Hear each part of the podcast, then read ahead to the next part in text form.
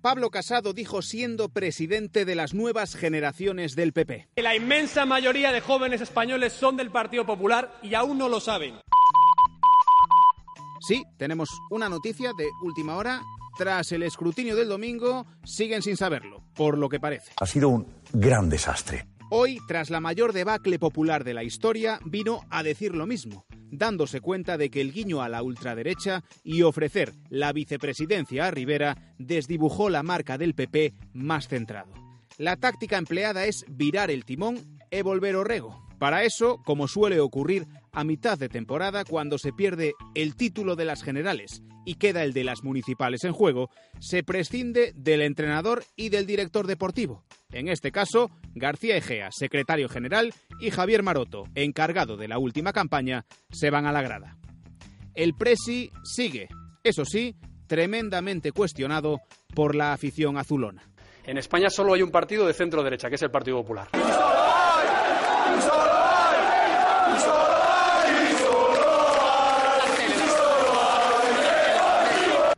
Otro partido de extrema derecha, que es Vox, y hay otro partido socialdemócrata disfrazado de liberal desde hace un año y medio, y así lo ha demostrado. ¡Qué alegría! ¡Qué bien! ¡Qué bien! Muchas gracias por la noticia. Creo que queda muy claro eh, que no estaban por la gobernabilidad constitucional, sino simplemente para intentar socavar la base electoral del Partido Popular. Claro que sí, campeón. La derecha habría ganado con mayoría absoluta las elecciones yendo unida y bajo las mismas siglas a las urnas. Claro que así, a Vox no le habría felicitado Jean-Marie Le Pen al grito de España, una grande y libre. Y Rivera no podría autoproclamarse líder de la oposición. La atomización también es de derechas, y aunque siempre la hubo en la izquierda, ante la duda, el rojo PSOE se impone en el voto útil. Tarjeta roja directa.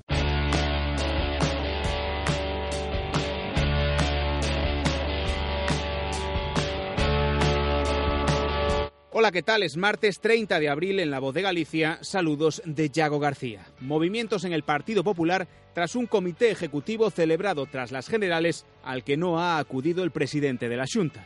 Núñez Feijó tenía pleno en el Parlamento, pero hoy ha dado su receta para la reconquista del electorado. Llama a ensanchar el partido y no se moja sobre la continuidad de Casado. La mayoría de los votantes de Vox estarán decepcionados porque han visto cómo han colaborado en el triunfo del Partido Socialista. ¡Y viva España! Y también creo que hay muchos votantes de Ciudadanos que tienen cabida en el Partido Popular y solo así podemos tener una alternativa al Partido Socialista. Con Pablo Casado al frente. No es el momento de cerrar puertas, es el momento de abrirlas. Porque no hay tutelas, ni hay tutía. Ahí está el líder del partido a mucha gente que ve que si nos unimos somos más que el Partido Socialista. Juntos máis fortes, máis claros, juntos ben. Por lo tanto, yo creo que este es el momento de ensanchar nuestro partido, como hemos sido siempre. Cuando lo hemos ensanchado hemos ganado y cuando lo hemos limitado, pues lamentablemente no hemos ganado. Muy bien, Sabio, muy bien.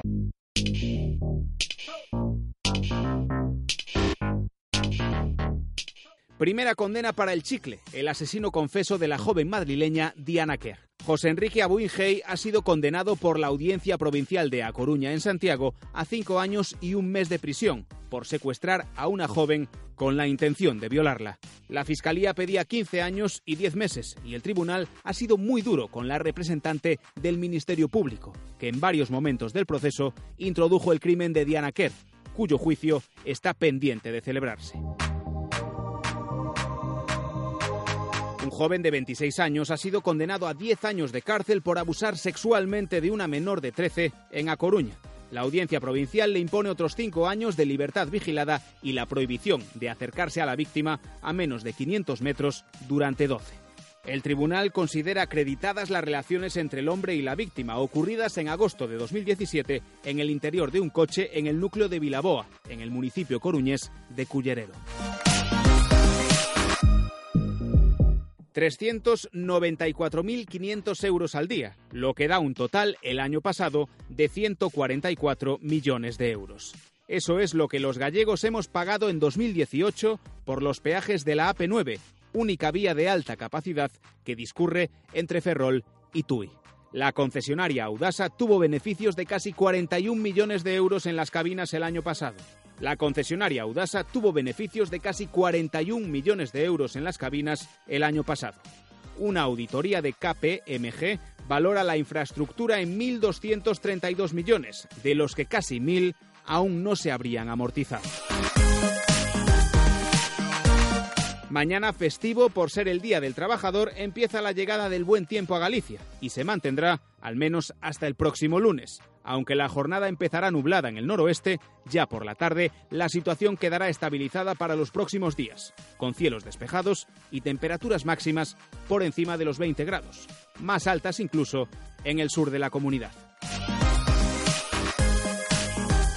Es parte de lo que ha ocurrido hoy. Recuerda que tienes más mañana en tu periódico, la última hora como siempre en nuestra página web y todo lo compartimos contigo en Facebook, Twitter e Instagram. Buenas noches, feliz festivo.